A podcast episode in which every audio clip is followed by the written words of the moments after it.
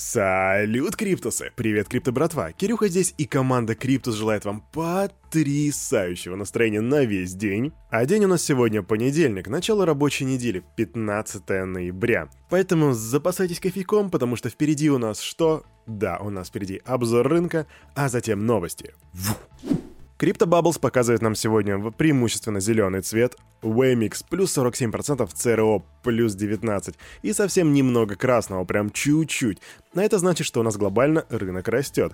Поэтому Дедушка Битховен у нас 65 694, подрос на 1% по сравнению со вчерашним днем. Эфир 4 694, также в росте. При этом доминация биткоина 43,3% на рынке с капитализацией 2,86 триллиона. Индекс страха и жадности 72. И крайний раз, когда мы с вами виделись, пятница, у нас был, по-моему, 74. Следовательно, рынок растет, жадность падает. Интересно, что же будет дальше? Ох уж этот понедельник. Да, обычно он меня практически никогда не радует какими-то такими серьезными новостями.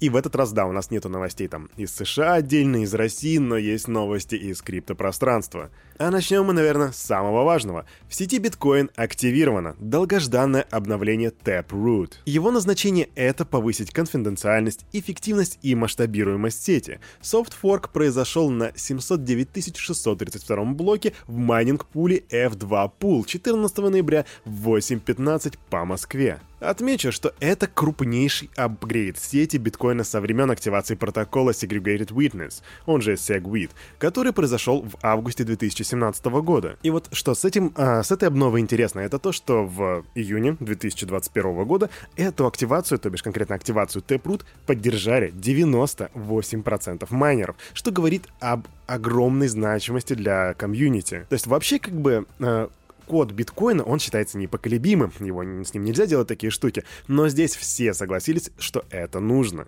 Чтобы не отнимать ваше время, и если вдруг вам интересны все технические аспекты Taproot, то я оставлю для вас ссылочку в описании, где вы сможете прочитать, что такое Taproot и какие нововведения будут введены в сеть биткоина. А мы погнали дальше.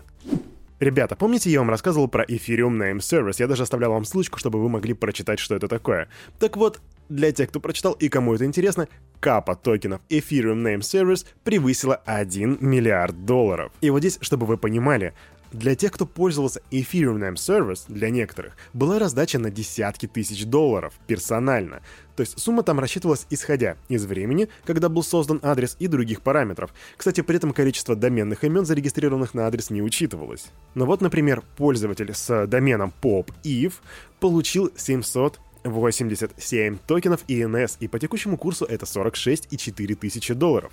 Но это не самый высокий показатель, потому что был домен, который получил свыше 1 тысячи долларов, тысячи токенов на сумму более 59 тысяч долларов. А я вот еще 4 месяца назад думал, стоит ли брать домен в эфире или нет, он там стоил всего, по-моему, меньше 8 баксов. Теперь у меня фомо.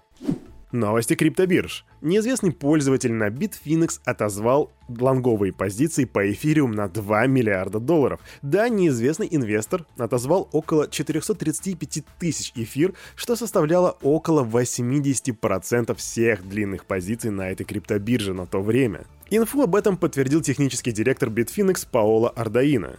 И отзыв позиции означает, что она закрывается не путем продажи криптовалюты, а выкупается держателем. Он самостоятельно возмещает кредитору средства. И это, кстати, не первый раз, когда происходит отзыв столь крупной позиции.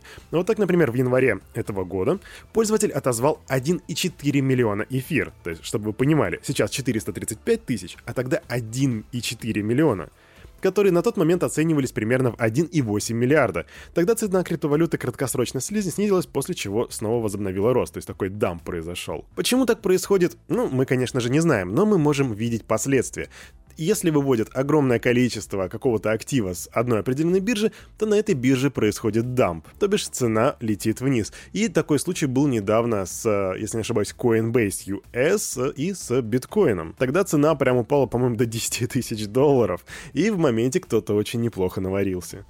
У более чем полутора тысяч клиентов криптобиржи Binance возникли проблемы с Dogecoin. Клиенты торговой платформы жаловались, что биржа блокирует вывод Доги, требуя погасить долги, которых в реальности не было. Но разработчики Binance не стали гаситься и уже сообщили о том, что а, работают с разработчиками мемной крипты, чтобы разрешить технические неполадки.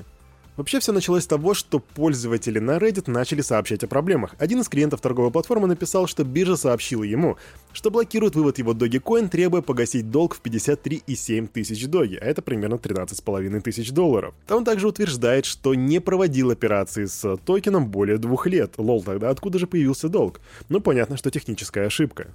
Теперь представители Binance говорят, что вывод криптовалюты будет недоступен, пока торговая платформа не решит возникшие технические неполадки. А разработчики Dogecoin объяснили в Твиттере, что проблема могла возникнуть в результате застревания транзакций, которые не соответствовали требованиям системы для успешного выполнения. На самом деле технические неполадки в криптопространстве — это ситуация нормальная, и мы будем смотреть, что произойдет дальше. Ставь плюс в комментах, если тоже говоришь не Binance, а Binance. Moonriver Число транзакций там за 4 дня увеличилось почти на 2 миллиона. Moonriver — это такой парачейн в сети Kusama, то бишь тестовая сеть Polkadot, который предназначен для запуска смарт-контрактов на языке программирования Solidity. Это Ethereum. 10 ноября команда проекта анонсировала в своем твиттер, что сети My, э, в сети Moonriver было совершено 5 миллионов транзакций, а сегодня этот показатель вырос до 6,9 миллионов. При этом число кошельков сети превышает 214 тысяч, а количество запущенных на базе Moonriver токен токенов ERC-20 более 2000. Таким образом, Moonriver стал одним из самых быстро растущих и адаптируемых парачейнов в сети Kusama. А я напомню, что Moonriver был запущен в июне 2021 года командой протокола Moonbeam и стал одним из первых протоколов, получивших слот в Kusama в ходе аукциона парачейнов. 58% разработчиков видеоигр уже используют блокчейн. По данным свежего опроса американских и британских разработчиков видеоигр, больше половины из них интегрируют блокчейн-решения в свои проекты. Если в цифрах, то в опросе приняли участие 197 разработчиков, и 58 из них ответили, что они уже используют различные блокчейн-решения. В частности, NFT э, интегрировали уже 47 респондентов. При этом 56% из тех, кто еще не использует децентрализованные решения, готовы сделать это в следующем году. А 64% 3% а, опрошенных также верят, что в течение следующих двух лет блокчейн станет одной из ключевых технологий в гейминге, и при этом 46% видят перспективы развития игр, построенных на бизнес-модели Play to Earn, то бишь играй и зарабатывай. Это Play to Earn сейчас просто с каждого утюга гремит. Если хотите поподробнее об этом узнать, у нас на канале есть русскоязычный перевод с интервью Бенклес с SEO Axie Infinity Джихо, и там он расскажет о своем видении будущего криптоигр. Ну, то бишь децентрализованного гейминга, игр с применением блокчейна. GTA Grand Theft Isaac. Да, у нас новости криминала. Житель Подмосковья обратился к правоохранительным органам с заявлением о нападении грабителей на его майнинг-ферму. По словам пострадавшего, двое неизвестных ночью проникли на территорию бывшей животноведческой фермы, где находилось оборудование для добычи крипты. Они связали сторожа и похитили 100 айсик-майнеров. А это, знаете ли, штука не дешевая, да и к тому же крайне дефицитная. В общем, сумма ущерба превысила 1 миллион рублей. И сейчас у нас как бы нету информации о том, чем все это закончилось, потому что еще не закончилось. Да, полиция только проводит проверку и разыскивает грабителей. Такие случаи происходят нечасто, и мне на самом деле будет интересно получить информацию о том, чем эта новость заканчивается. Проблема только в том, что в России почему-то у нас есть новости о прецедентах, но чем они заканчиваются, мы такие новости получаем достаточно редко. Но я постараюсь что-нибудь раздобыть. А на этом, на это утро у парня за микрофоном все. С вами был Кирюха и команда Криптус желает вам потрясающего настроения на весь оставшийся день. И помните, все, что здесь было сказано, это не финансовый совет и не финансовая рекомендация. Делайте собственные ресерчи, прокачивайте финансовую грамотность, развивайте критическое мышление. До свидания.